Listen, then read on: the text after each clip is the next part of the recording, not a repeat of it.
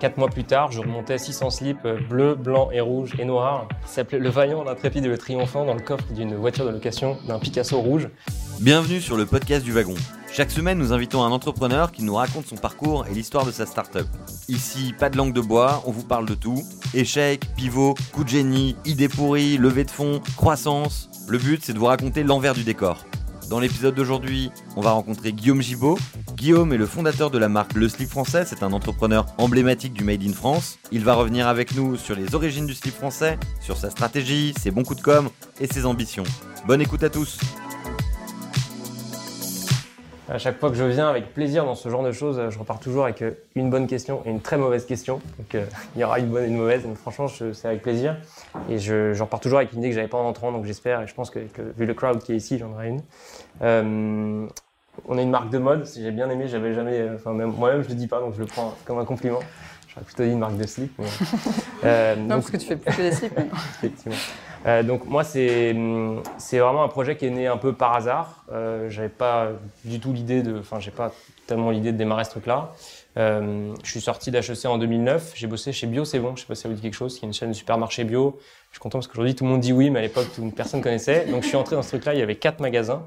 Euh, et il y avait un patron euh, vraiment mortel. Il avait 60 ans, tout vu, tout fait, planté, revendu, monté plein de boîtes. Donc c'était vraiment un mec génial. Un peu pirate, mais assez génial. Et j'ai passé 18 mois là-bas, euh, en sortant d'école. J'ai répondu à une offre de stage. Je savais pas trop ce que je voulais faire. Je me suis dit peut-être essayer Michel Augustin, une boîte un peu sympa, un peu jeune. Et puis je suis tombé chez Bio C'est Bon un, peu par hasard. Je me suis rendu compte que bah, j'adorais le côté responsabilité, hyper concret, hyper terrain, que j'avais envie d'être mon propre patron, mais j'avais pas d'idée. Donc je savais pas quoi faire, comme je pense que ça arrive à beaucoup de gens en ce moment. Et donc, euh, je me dis, bon, bah, j'ai essayé de bosser par élimination. Euh, qu'est-ce que j'aime bien faire et quelles sont les marques qui peuvent, euh, enfin, les marques, les, projets que tu peux démarrer sans forcément beaucoup de moyens? Parce que j'étais dans cette optique-là. j'ai toujours détesté les business plans et, et, passer du temps sur des Excel, ça m'a toujours gonflé. Donc, je me suis dit, il faut que je prenne un truc où j'ai pas forcément besoin de lever des sous pour démarrer. Et je me suis dit, bah, dans, les, métiers que j'aime bien, qu'est-ce que je peux démarrer sans forcément beaucoup de moyens? Je me suis dit, les marques de fringues, ça peut être vraiment un, bon secteur. Et euh, évidemment, sans complexe, je me suis dit, bah, les bonnes réussites françaises, c'est qui? C'est Louis Vuitton et Hermès. Donc, euh, en regardant dans Louis Vuitton et Hermès les bons, les bons leviers à prendre. Donc là-dedans, il y avait le savoir-faire français, la tradition, le côté France, euh, voilà, les, produits un peu d'exception. Et je me dis, il faudrait essayer de, trouver une catégorie de produits pour lesquels ce truc-là n'a pas tellement été réinventé. Une catégorie de produits qui soit quand même importante et en plus qui puisse bien se vendre sur Internet. Donc je cogite le truc, euh, j'étais encore chez Bio en train de me dire, il faut que je monte ma boîte, mais je sais pas trop quoi faire. Et là, je me dis, bah, au final, les sous-vêtements et les maillots de bain, c'est un, marché qui est balèze. Il y a que des marques un peu chiantes, Dim, des trucs chiants. Il y a forcément une bonne idée à trouver. Et donc, sur cette base un peu, euh, un peu large, je buvais des bières avec des potes euh, dans un bar et je lui dis, voilà, je suis sûr que les sous-vêtements, fabrication française, il y a un truc à faire. Et euh, j'ai un pote qui me dit, mais t'es complètement malade, tu vas jamais réussir à vendre le moindre slip, c'est complètement impossible. Et je lui dis, bah, écoute, si je fais le slip français, je suis sûr que je peux en vendre quelques-uns. Donc on a bu des bières, euh, l'idée m'a paru marrant, si, comme ça vous arrive à tous, l'idée m'a paru géniale le soir, je me suis endormi, c'est absolument génial. Non, non, je me suis dit, bon, est-ce que ça tient vraiment ce truc? Et hum, finalement, j'ai, je me suis dit, bon, bah ok, euh, tentons, on verra bien. Euh, j'ai tapé sous-vêtements français dans Google. Je suis tombé chez Moulin Neuf Textile, qui est petite usine de 15 personnes au bord de la Drôme en Dordogne. Euh, et euh, quatre mois plus tard, je remontais 600 slips euh, bleus, blancs et rouges et noirs qui s'appelaient Le Vaillant, l'Intrépide et le Triomphant dans le coffre d'une voiture de location d'un Picasso rouge de Angoulême à Paris. Et ça va vous parler, j'ai bricolé une première version d'un site PrestaShop. Donc moi, je suis clairement beaucoup moins bon que vous tous ici dans, les, le cambouis, mais j'ai fait un PrestaShop moi-même, une première version. Euh, et donc j'ai mis ça en ligne le 15 septembre 2011 sur le slipfrançais.fr. Donc il y avait quatre slips, enfin quatre modèles, donc vraiment juste des slips bleu, blanc, rouge, noir. Et euh, en, trois tailles. Euh, donc j'ai ramené 600 slops et sur le, chemin du retour, j'avais vraiment jamais vraiment trop porté les trucs. Et je, m'arrêtais à la station-service et j'essayais des slips différents en me disant est-ce que c'est bien, est-ce que c'est confort? Et voilà. Et donc euh, j'ai ramené ça dans mon garage sur le slipfrançais.fr et j'ai fait un j'ai fait avec quelques potes photographes. On a fait bricoler vraiment des photos de, de vacances qu'on avait fait l'été juste avant de le lancer et j'ai fait un petit communiqué de presse sur PowerPoint. Euh, vraiment, je vous lise toutes mes, petites recettes. Euh, et j'ai fait un PowerPoint qui était pas trop mal, mais qui franchement qui était pas extraordinaire. Et j'ai envoyé, donc j'avais zéro contact presse, zéro rien, que dalle. J'ai pris sur internet contact avec le Figaro, contact avec Le Monde, contact avec euh, tout ce que je pouvais trouver. Et j'ai balancé, je pense, 300 euh, emails ou 400 emails en 2-3 jours. Jusqu'au jour où euh, il y a une nana de métro.fr, donc le, magazine que vous lisez dans le métro. Donc oui, métro a un site web, personne ne le sait, mais voilà. Donc la nana m'appelle, oh, c'est génial votre truc, vous faites des slips en France et tout, c'est trop marrant, je veux faire un article sur vous. Et sauf que son article, c'était dans la rubrique, euh, donc sur le site métro, tu as une rubrique Paris, dans la rubrique Paris, tu as une rubrique loisirs, on était dans la rubrique Paris, loisirs, métro. Sauf qu'elle a eu l'idée, et c'est une des grosses contributions du réseau HEC à, mon aventure, c'est qu'elle a titré euh, L'élève HEC fait la fête du slip. Et donc euh, l'article métro, j'ai liké moi sur ma page Facebook, et là il est parti en 700, 800 likes, vous voyez, avec le lien vers le site. Donc à partir de là, c'était parti, et on a eu plein de demandes presse, de blogs, de plein de choses. Donc ça, c'était vraiment sur les premiers mois. Donc euh, du 15 septembre à fin décembre, on a fait 40 000 euros de chiffre d'affaires. Et après, euh, on a eu, l'idée d'un truc qui a ensuite se drivé les 4 ans de croissance qu'on suivi. C'est qu'on a, on a détourné la campagne présidentielle. Je ne sais pas si vous avez vu passer ce truc-là. On a fait le changement de slip, c'est maintenant, et la France forte en slip.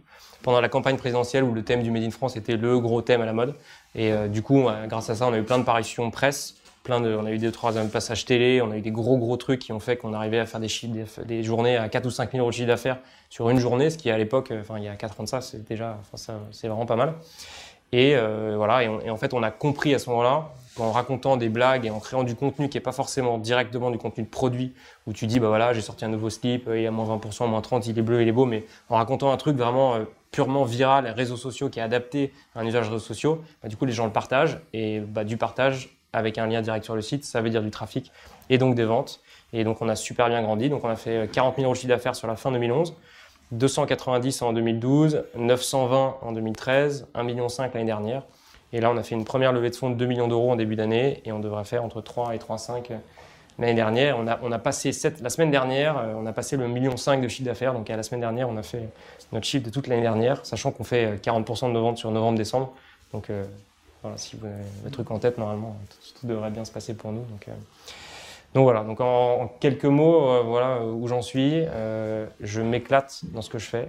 Je suis un peu épuisé là, c'est les vacances. Et, franchement, on a, a, pas mal chié, mais c'est vraiment une super aventure. J'espère que ça pourra continuer à durer encore quelques années dans cet esprit super start-up, qui je pense qui est encore le cas. On est, on est 15 au bureau là et on a 15 personnes dans les boutiques et les corners Grand Mag, dans le magasin.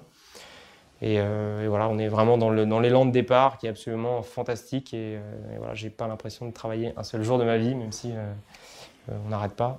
Et par rapport à cette augmentation de chiffre d'affaires qui a été très rapide, comment as-tu géré la production? Pas bien. on a vraiment les deux premières, deux trois premières années, on a couru après le stock tout le temps. C'était cool du coup parce qu'on a pu du coup bien se faire financer. On n'avait pas trop de, problèmes de, de BFR à ce moment-là. Euh, on est allé voir les banques tout de suite euh, avec un, dossier euh, pas dingue, mais avec des flux assez prévisibles sur le web. On avait une base de clients qui augmentait, on arrivait à prévoir quand même la saisonnalité, donc on arrivait, on a réussi à emprunter jusqu'à 700 000 euros en endettement bancaire, y compris la première boutique, alors qu'on n'avait vraiment pas beaucoup de fonds propres. Donc les banques, c'est vraiment pas une, piste à négliger, même si c'est des connards et même s'ils ils mettent 20 ans pour répondre. Euh, faut, voilà, il faut quand même insister et aller, à mon avis, directement voir plusieurs banques. Euh, et après, pour ce qui est vraiment de la prod, ça a clairement été et c'est toujours le plus dur. On est dans un métier où si tu n'as pas le stock au bon endroit au bon moment, bah, tu vends pas. Ça, paraît tout con, mais c'est vraiment le plus dur à faire, c'est d'arriver à avoir le bon produit dans la bonne taille au moment où le mec se pointe. Et quand il vient dans la boutique, s'il n'y a pas le produit, bah, il se passe rien. Donc, euh, c'est clairement le plus dur d'arriver à bien prévoir les, les, les, fabrications, ni trop ni pas assez. Et on, est en train de commencer à bien le faire, mais ça a pris, euh, ça a pris 4 ans. Aujourd'hui, on bosse avec 9 euh, ateliers. Donc, tous nos produits sont entièrement fabriqués en France. La matière, la confection, enfin, on peut pas faire plus français. La boîte, le packaging, le papier de soie, donc on est vraiment euh, stack novice du truc. Et, et c'est vrai que ça a pris beaucoup de temps pour bien gérer cette, cette, ces lignes de production. On a 9 sous-traitants et on, on, va vendre cette année autour de 80 000 pièces. Donc ça fait quand même un flux vraiment, vraiment balèze. Ça fait autant d'étiquettes de taille, autant de boîtes, autant je sais pas combien de milliers de kilomètres d'élastique. Enfin voilà, ça fait vraiment euh, du volume et, et ça devient vite, assez vite euh, compliqué à gérer. Ça, c'est plutôt des bons problèmes. D'accord. Et euh, tu as évoqué la communication. Est-ce que tu peux nous parler un peu de ta stratégie de communication et, et comment tu as, tu as, fait pour avoir autant de fans et avoir une, une telle adhésion sur ta marque? Alors, on a, il y a des trucs qu'on avait anticipés, il y a des trucs qui nous sont un peu arrivés. je pense que ce qui est hyper important, c'est déjà d'avoir une, ligne éditoriale super forte. En fait, aujourd'hui, et de plus en plus, une marque, parce que je pense que quel que soit le service ou le produit, on, parle de marque, euh, il faut être très clair sur euh, le message, le ton, et en fait, c'est une vraie ligne éditoriale comme un magazine, en fait. Et je pense qu'il faut partir d'un contenu, te dire que ton contenu, ça peut être ton produit, mais aussi ton équipe, ton aventure, là où tu habites, les gens que tu rencontres, euh, toutes les dimensions de l'aventure entrepreneuriale, les fabricants, les fournisseurs, les clients, euh, les, trucs qui t'arrivent que tu n'as pas prévu, les trucs que tu vois dans la rue, l'actualité, enfin tout ça, c'est des sources d'inspiration qui sont euh, infinies.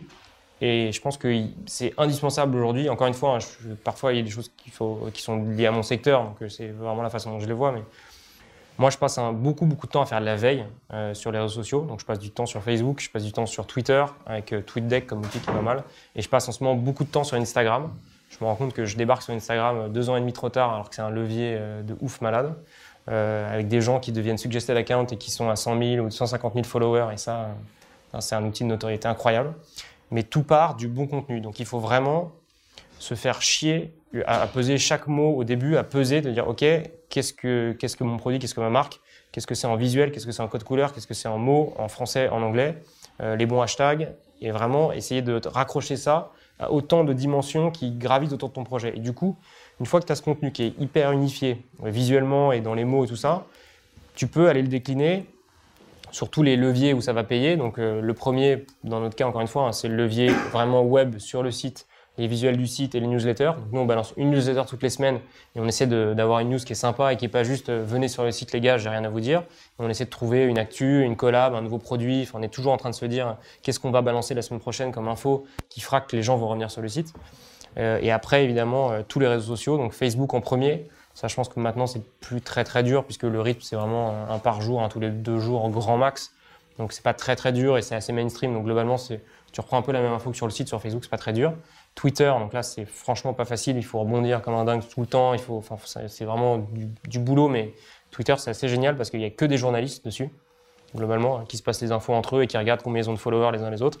Donc, euh, il faut aller les follower, se faire chier, aller voir dans son secteur d'activité. Euh, je fais beaucoup de veille presse aussi, donc je me suis abonné à tous les trucs de mon secteur et un peu plus large pour regarder dans les articles où je me dis, bah, tiens, putain, mon, mon produit aurait dû être dedans. Je regarde le nom du journaliste et je le cherche sur Twitter, je lui envoie un petit mot, et voilà.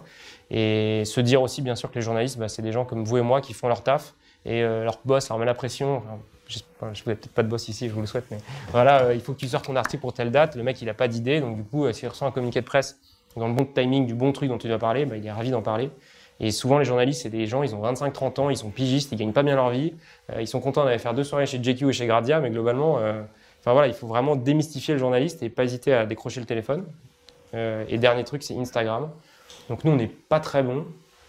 On est, presque à 10 000 followers. Et j'ai ouvert le compte il y a un an, mais j'ai compris que c'était intéressant il y a trois mois. Donc vraiment, euh, je ne suis pas vraiment précurseur et je ne suis pas très bon là-dessus. Euh, si vous regardez, il y a des super des comptes qui sont vraiment balèzes. je pense à Cézanne, je ne sais pas si vous regardez ça, mais encore une fois, c'est dans mon secteur, mais c'est une super ref. Et je pense à une marque de maillot de bain qui, pour moi, est la grosse référence. C'est une marque de maillot de bain pour femmes qui s'appelle Triangle, comme un triangle sans le E à la fin. Donc ils vendent ces maillots de bain pour femmes en néoprène, je ne sais pas si vous avez vu passer. Euh, ils ont 1,7 million de followers sur Instagram. En gros, ils ont envoyé 200 euh, maillots de bain aux 200 euh, filles super jolies à la plage, influenceuses, qui ont chacune 100 000 followers. Ils ont envoyé, à mon avis, un maillot de bain, plus suivant le, nombre de la communauté, 500 euros, 1000 euros, 10 000 euros. Et aujourd'hui, ils ont 1,7 million de followers sur Instagram. Et je pense qu'ils sont vendus seulement sur leur site. Ils ne sont pas chiés à avoir des boutiques, de la distribution, des machins. Ils ont un produit qui, vaut 90 dollars et je pense qu'ils l'achètent 15 ou 20. Et de ce que je vois, euh, si je compare mon trafic au leur, je pense qu'ils font 15 millions d'euros de chiffre d'affaires, 15 millions de dollars de chiffre d'affaires. Je ne sais pas de quel âge a la marque, mais en tout cas, pour moi, c'est la stratégie et l'exécution parfaite, euh, avec un levier gratuit qui est hyper euh, scalable, pour dire le mot magique de nos amis fonds d'investissement, et bah, moi que j'aimerais bien faire, mais que pour l'instant, je n'y arrive pas trop. Mais, voilà, je pense que c'est un. Instagram me paraît aujourd'hui le, moi, je réfléchis comme ça. Je me dis quels sont les leviers où tu peux aller chercher du truc qui va monter vite et fort, avec le minimum d'effort en un minimum de temps. Euh, si quelqu'un a d'autres mieux, je serais, franchement ravi de l'apprendre. Moi, celui que je vois aujourd'hui, c'est vraiment Instagram qui me semble être le truc où il y a encore un peu de place pour. Euh, et, parfois, tu regardes, il y a des comptes euh, qui deviennent suggested account. Je ne sais pas si ça vous parle, mais qui sont mis en avant par Instagram et qui vont gagner plusieurs dizaines de milliers de followers en quelques semaines. Donc, voilà. moi, pour moi, aujourd'hui, le Graal, en termes de com, c'est ça. C'est Suggest Account. Et pour rester sur la com, mais avec le chiffre d'affaires, tu as réussi deux, deux, sessions de crowdfunding en deux ans. Euh, est-ce que tu peux nous parler de, du levier euh, ouais, alors, en termes de com aussi, au-delà des fonds que tu as récoltés très bien parce que pour nous, c'est vraiment euh, une logique de com, le crowdfunding. Donc en vrai, moi je pense qu'en France, les gens ne comprennent pas ce que c'est le crowdfunding parce qu'on a orienté ça en mode levée de fonds. Tout le monde te dit, et même mon banquier de, de HSBC me disait, mais je ne comprends pas pourquoi est-ce que vous faites un crowdfunding aux États-Unis alors que vous venez de lever de l'argent? Il dit, mais ça n'a juste rien à voir. D'un côté, tu lèves 2 millions d'euros parce que tu as besoin de fonds propres et tu lancer ta strat, et de l'autre côté, tu fais une campagne de communication où tu vas prévendre des produits sur une page de crowdfunding. Donc moi, je l'ai peut-être un peu allumé, mais je pense que effectivement, les gens n'ont pas bien compris ce que c'était. Le crowdfunding, en fait, en France, les gens ont l'idée que c'est euh, tu vas mettre un, tu vas mettre 10 euros, 100 euros, puis tu vas devenir actionnaire du projet. Ça, c'est très très rare et c'est seulement une partie du crowdfunding. Et à mon sens, c'est pas celle qui marche euh, en tout cas dans mon secteur, même s'il y en a qui le font et, des plateformes qui le font bien. Mais le crowdfunding, c'est vraiment, je vais faire ce projet, je le mets en avant, je vous donne un prix. Si vous aimez bien, préachetez le truc. Et si j'arrive à la barre, je fabriquerai effectivement et je vous livrerai dans 6 semaines, 10 semaines, 20 semaines. Donc en gros, ça veut dire, et, le tout en faisant pas mal de com parce que c'est sympa, euh, ça, ils envoient une newsletter à toute la communauté, c'est le moment d'envoyer de, plein d'infos autour de soi. Donc c'est vraiment un, un, levier de notoriété qui est chouette et qui permet de tester un produit sans prendre de risques. Donc moi, je suis assez fan de ce truc. Euh, et le meilleur exemple qu'on ait fait, c'était la campagne qu'on a fait pour le Téléthon avec les bonnets. Je ne sais pas si vous l'avez vu passer cet hiver, qui s'appelait Bouge ton pompon, qui était assez cool. Et en gros, on, vendait un, bonnet 35 euros, on reversait 10 euros au Téléthon. On l'a fait sur KissKiss Bank Bank et on a dit euh, voilà, on veut faire un beau projet pour le Téléthon, euh, on veut fabriquer des bonnets, sauf que pour pouvoir reverser 10 euros par bonnet, il faut qu'on en fabrique, il faut qu'on en fabrique au moins je crois que c'était 1000 ou 1500. Euh, pour faire 1500 bonnets, il faut donc qu'on fasse 35 000, ouais, c'est ça, 1000, donc 35 000 euros. Euh, donc il faut qu'on collecte au moins 35 000 pour lancer la prod et donc reverser tout ça. Et au final, grâce au Téléthon, on a fait 140 000 euros de chiffre d'affaires euh, sur 4 ou 5 semaines. Et c'était bien de la prévente, c'est-à-dire qu'on a vendu, il n'y a pas d'actionnaires, de gens qui vont acheter des bonnets, c'est vraiment 140 000 euros de chiffre d'affaires. On a fait 140 000 de chiffre, on a acheté les bonnets, puis on a reversé au Téléthon les 10 euros par bonnet. Donc c'était vraiment une OP euh, géniale euh, et, ce qui permet, voilà, c'est assez moderne, c'est sympa, mais c'est vrai que c'est de la prévente. En tout cas, dans, cette partie crowdfunding qui est à mon avis la plus visible. Et euh, à propos des bonnets, donc tu as commencé par le slip, tu es arrivé au bonnet, donc il y a un parcours qui a été fait au niveau de, des produits. Est-ce que tu peux nous parler de tes collections et comment tu as fait pour te diversifier on, va, on a fait pas mal de trucs, mais on va vraiment essayer de rester bien clair sur la, la stratégie produit on fait sous-vêtements, maillot de bain et accessoires. Donc sous-vêtements, on va faire tous les types de sous-vêtements possibles, imaginables, avec, en incluant tout ce qui est un peu homeware, pyjama, euh, peignoir, genre de choses. Maillot de bain, voilà, pareil, hein, à peu près tout ce qu'on peut imaginer. Et accessoires, on va rentrer dedans tout ce qui peut être fabriqué en France avec un, savoir-faire euh, cool. Donc euh, les charentaises, les espadrilles, les sacs de plage étanches, on fait des boules de pétanque. Enfin voilà, tout ce qui peut dans une boutique donner l'image, de rentrer dans l'image Made in France, on le rajoute dans la gamme. Mais on reste vraiment sur euh, sous-vêtements et maillots de bain et ça reste. Enfin, il y a des marques que de maillots de bain qui font des énormes chiffres d'affaires. Donc, euh, franchement, on n'a pas besoin d'aller faire. On n'ira pas faire des vestes, des jeans, des trucs comme ça. Donc, on reste vraiment sur un truc euh, plutôt plus petit et, plus concis et bien, je pense, plus fort. Est-ce que tu peux nous parler de ta stratégie de distribution et de, l'équilibre entre le wholesale, le retail et l'online Alors ça, c'est un truc qui bouge pas mal. C'est c'est pas évident. Euh, moi, j'aurais bien aimé faire une stratégie pure web.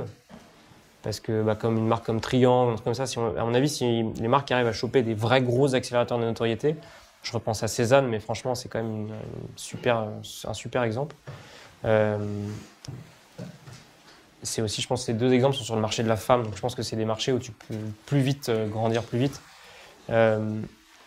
Nous, on, est un peu obligé d'utiliser les canaux classiques. Donc dans, notre métier, comme dans pas mal de métiers de distribution, tu as le canal web, le canal wholesale, donc ça c'est la distribution chez les gens, donc Gary Lafayette et les autres multimarques, et le, canal retail, donc euh, en propre, boutique en propre. Nous, on fait un peu des trois, en se disant que l'idée du wholesale et du retail, c'est de faire de l'activation de notoriété. Donc en fait, quand on est au Gary Lafayette, quand on est au printemps, quand on est dans des boutiques euh, concept store sympas, les gens voient le produit en vitrine, éventuellement ils l'achètent, ou sinon il n'y a pas leur taille, mais en tout cas ils ont un contact avec la marque, ils ont bien aimé, ils prennent une photo de nous sur Instagram, ou ils achètent le produit, donc du coup ils ont, euh, ils ont bien aimé et ils rachètent. Donc en fait c'est vraiment de l'acquisition client et la visibilité. Et le retail, c'est un peu le même principe, sauf que c'est en plus un vrai canal contributeur de chiffre d'affaires et de marge, puisque tu vends en direct sans intermédiaire. Par contre, c'est vrai que c'est très gourmand euh, en chiffre d'affaires et tu peux vite te planter avec un mauvais emplacement. Donc nous, on a deux boutiques, une dans le Marais, une aux Abbesses et une troisième à Hong Kong. Et on est assez content de nos trois trucs. On va pas en faire 25. Euh, L'idée, c'est vraiment peut-être d'avoir euh, à terme 10 boutiques en tout confondu, donc peut-être 6 en France, une à Londres et une au Japon, une à New York. Et, c'est vraiment tout. Enfin, ça sera déjà super, mais, et pas, en franchise. Non, pas en franchise. Et on verra, mais en tout cas, c'est pas la strat pour l'instant parce que ça coûte beaucoup de sous. C'est quand même vachement risqué. Euh, les fonds d'investissement, ils n'aiment pas trop. Et euh, voilà, c'est assez lourd à porter financièrement. Là où euh, je pense qu'il y a des vrais leviers web qui peuvent être. et là, aujourd'hui, ton chiffre d'affaires online Et aujourd'hui, on va faire cette année, je pense, 60, 65, 65 60 de notre chiffre en web, 15-20% en wholesale, et, ouais, ça doit faire 25, ça, en retail. D'accord. Est-ce que tu peux nous parler de ta stratégie internationale? Ouais, alors ça c'est pas facile. Euh, donc l'international euh, c'est super, ça permet de voyager, donc ça c'est bien. Après c'est vachement dur. Euh, nous dans notre métier il y a le wholesale qui est vraiment un bon levier parce qu'il y a pas mal de salons de mode qui sont à Paris ou en Italie, donc assez facile à faire. Et où là tu as tous les acheteurs japonais, coréens qui viennent. Ce qui est compliqué à l'international, c'est que bah, tu n'es pas connu du tout. Déjà, tu n'es pas connu en France, donc tu n'as quand même pas beaucoup de chance d'être connu à l'étranger. Et euh, bah, ça prend du temps. Il faut trouver les bonnes personnes, les bons partenaires qui forcément coûtent de l'argent et bah, parfois tu te plantes.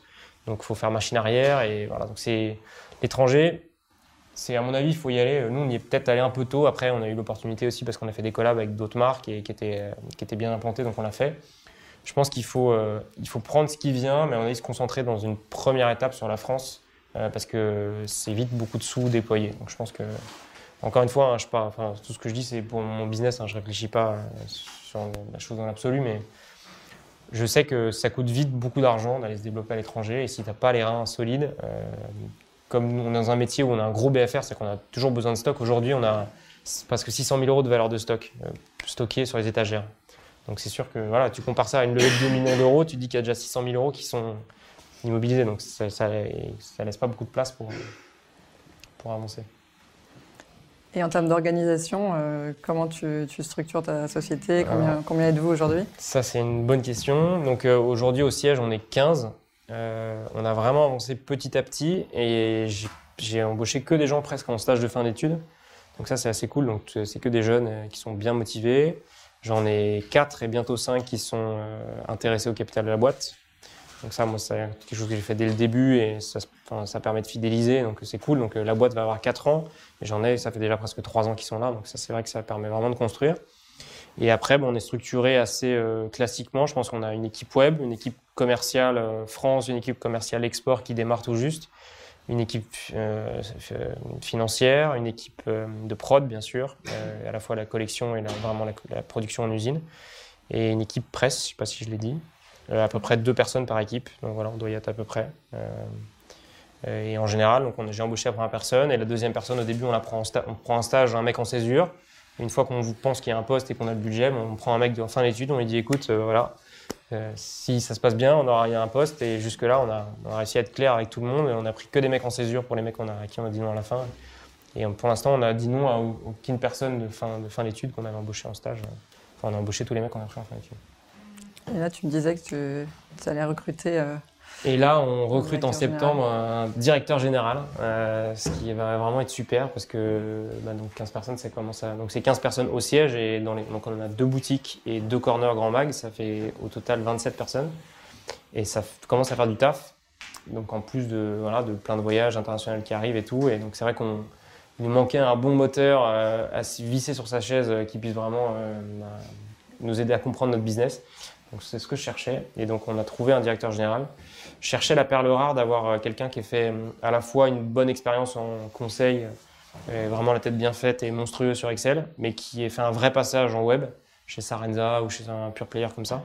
J'ai pas trouvé la perle rare du mec en tout cas que je trouvais sympa et que j'imaginais bien rentrer dans, dans, le truc. Donc on a un mec un peu plus jeune et qui a fait que la case, je dirais, plus monstre Excel.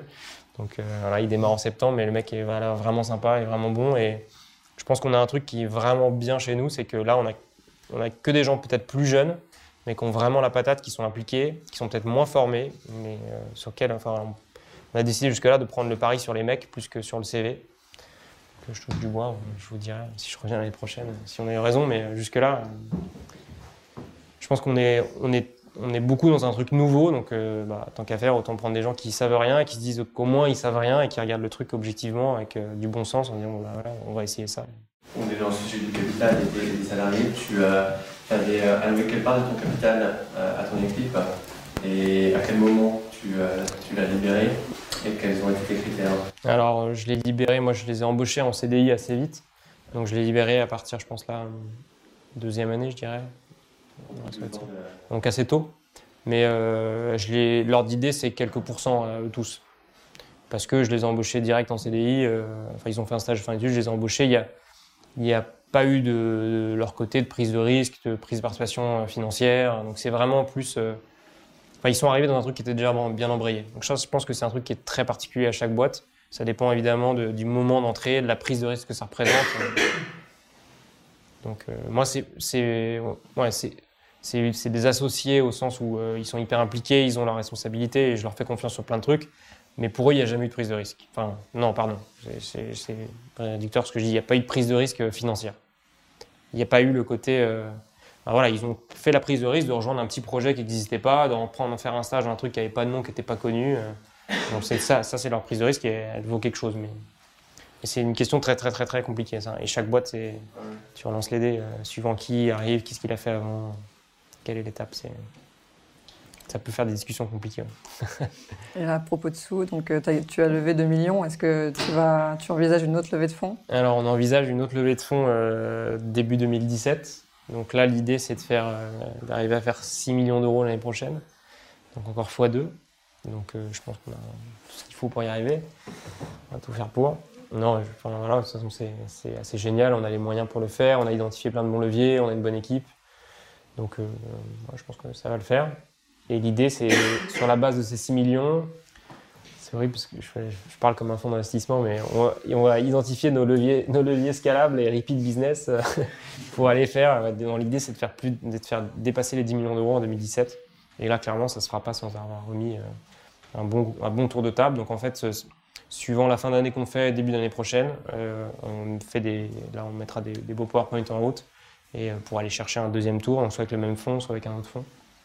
Euh, on espère sur une, belle valo en fonction de la trajectoire de chiffres qu'on fait l'année prochaine. Tu arrives à, garder ta majorité? Et bah, on va tout faire pour.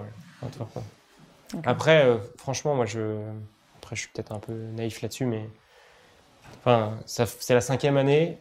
Je me rends compte de la boule de neige qu'on est en train de créer, du BFR qu'on est en train de créer. Je vois les salaires qu'il faut sortir à chaque fin de mois. Il y a un moment, la majorité c'est bien, mais c'est ma première boîte. Si on a un super projet, un super fond, un super truc et que je passe, enfin voilà, peut-être que je suis naïf, hein, mais à un moment je suis aussi réaliste et euh, je démarre un truc euh, qui, est, absolument génial dans lequel je m'éclate.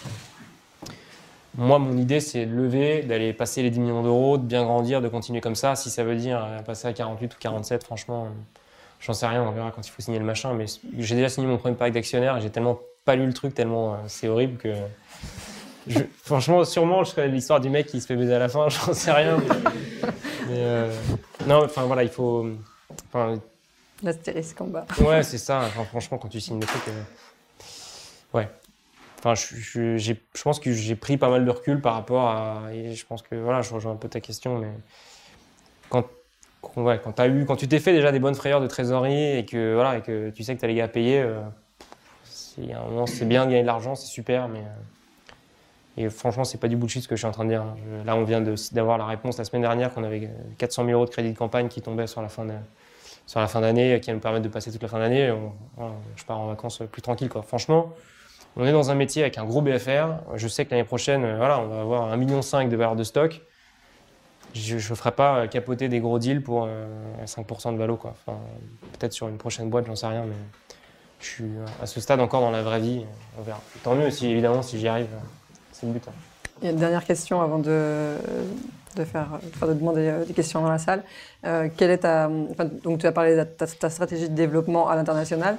Est-ce que tu as une stratégie de développement produit? Tu nous en as parlé un peu parce que tu as fait beaucoup de, de partenariats avec des marques installées dans des secteurs que tu maîtrisais moins Est-ce que tu, as. Ouais, ça, les, collaborations, c'est vraiment un truc qu'on va continuer à faire. C'est super en contenu. J'en parle au début, vraiment, c'est un super contenu. Tu t'appuies sur des marques plus balèzes. Euh, tu revois tes produits aussi, forcément, puisque quand tu fais des collaborations, donc nous, on a bossé avec Agnès B, avec Princesse Tam Tam, avec Saint James, avec Aigle. À chaque fois, tous nos produits ils ont été revus par tous les modélistes et de ces grosses équipes. Donc, euh, c'est sûr que on s'améliore à chaque fois, donc c'est super. En plus de ça, ils ont souvent plein de boutiques. en tout cas, bosser, faire des collabs, et je pense que ça, ça, joue dans plein de secteurs, dans plein de métiers. C'est une super bonne idée, ça marche bien en presse. Et nous, euh, on a une ligne directrice, il euh, faut que ce soit absolument entièrement made in France, que ce soit euh, dans un esprit un peu fun et décalé qui nous ressemble, et il faut qu'il y ait un slip. À partir de là, ça fait une ligne éditoriale de, collab, et je pense que ça fonctionne bien. Dans l'idée, je pense que franchement, on peut faire, un peu ce qu'on veut. Après, il faut pas en faire tout le temps, mais euh, je pense que c'est sympa. Euh, et, sinon, pour la stratégie produit, euh, jusque-là, on était vraiment à, faire ce qu'on aimait bien nous, et puis à envoyer ça sur le site, et puis on voit ce qui se passe. Là, on va essayer de retourner un peu le truc, essayer de plus regarder qui sont nos clients, quels sont les produits qui marchent bien, en vente croisée, en repeat business, essayer de regarder un peu plus et de, s'améliorer, et de, faire des produits un peu, de s'améliorer en produit tout, tout le temps. Merci Guillaume pour euh, ce témoignage très intéressant. Merci, à vous. C'est fini pour aujourd'hui. Merci d'avoir écouté ce talk. Si cet épisode vous a plu, pensez à vous abonner sur iTunes. Si c'est déjà fait, je vous invite à laisser un avis et à le partager sur vos réseaux préférés. À la semaine prochaine pour un nouvel épisode. Salut à tous.